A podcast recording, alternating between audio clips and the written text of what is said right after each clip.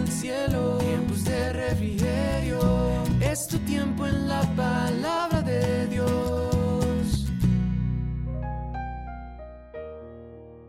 Muy buenos días hermanos, Dios los bendiga. El día de hoy continuamos en nuestro estudio de las promesas de Dios acerca del futuro. Vamos a estar revisando esas promesas enfocadas al cuidado y la protección.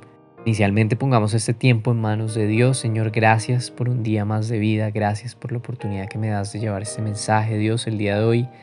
Te pido una oración especial por todos aquellos hermanos alrededor del mundo que se sienten ansiosos y preocupados, que sienten que hay una situación que los acorrala y necesitan una respuesta pronta tuya.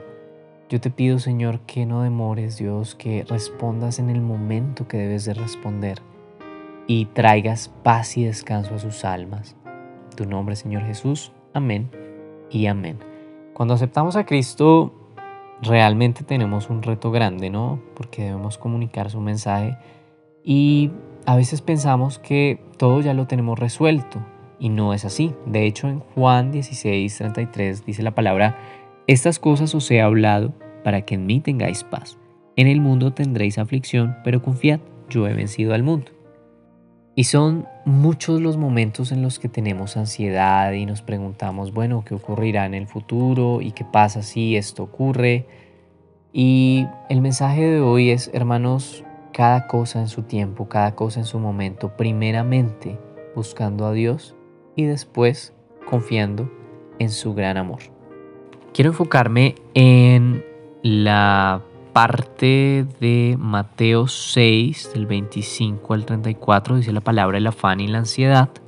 Por tanto os digo, no os afanéis por vuestra vida, que habéis de comer o que habéis de beber, ni por vuestro cuerpo, que habéis de vestir. ¿No es la vida más que el alimento y el cuerpo más que el vestido? Si nos movemos un momento al versículo 33, dice la palabra, mas buscad primeramente el reino de Dios y su justicia, y todas estas cosas os serán añadidas. Así que no os afanéis por el día de mañana, porque el día de mañana traerá su afán. Basta a cada día su propio mal. Fíjense que muchas veces hacemos planes y nos amarramos a esos planes y cualquier cosa que salga desajustada, cualquier mínimo detalle que no esté alineado con lo inicial, nos lleva a crisis de ansiedad y a problemas y a cuestionarnos, pero ¿por qué pasó? Pero Dios no estuvo ahí, pero se supone que Él está para protegerme. Y hermanos, Él está ahí claramente para protegernos.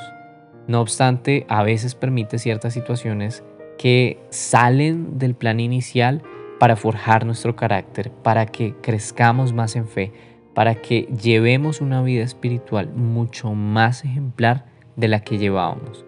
Es decir, necesita perfeccionarnos.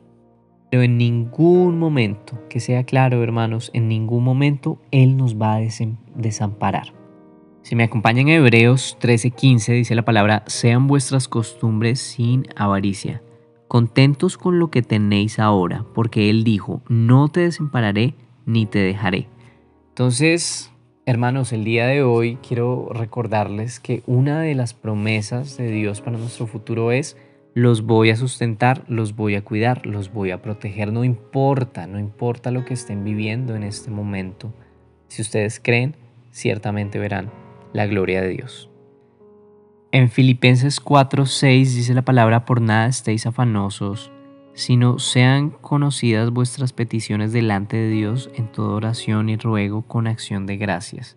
Y la paz de Dios que sobrepasa todo entendimiento guardará vuestros corazones y vuestros pensamientos en Cristo Jesús.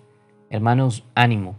Cualquier situación que estén pasando, recuerden que una de las promesas que Dios tiene para nuestro futuro es la protección divina, su paz y descanso.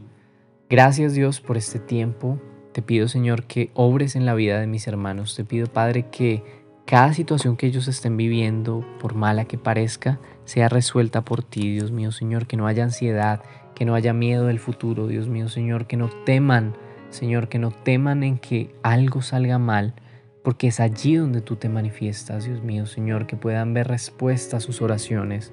Padre, yo pido calma en sus corazones, calma, Dios mío, Señor, y tranquilidad para que no caigan, Dios, en el pecado por el miedo, Dios mío, Señor, a sentirse desamparados. Gracias Dios mío Señor por este tiempo. En tu nombre Señor Jesús. Amén y amén. Recuerden siempre adorar para que venga en la presencia de Dios tiempos de refrigerio. Bendiciones a todos.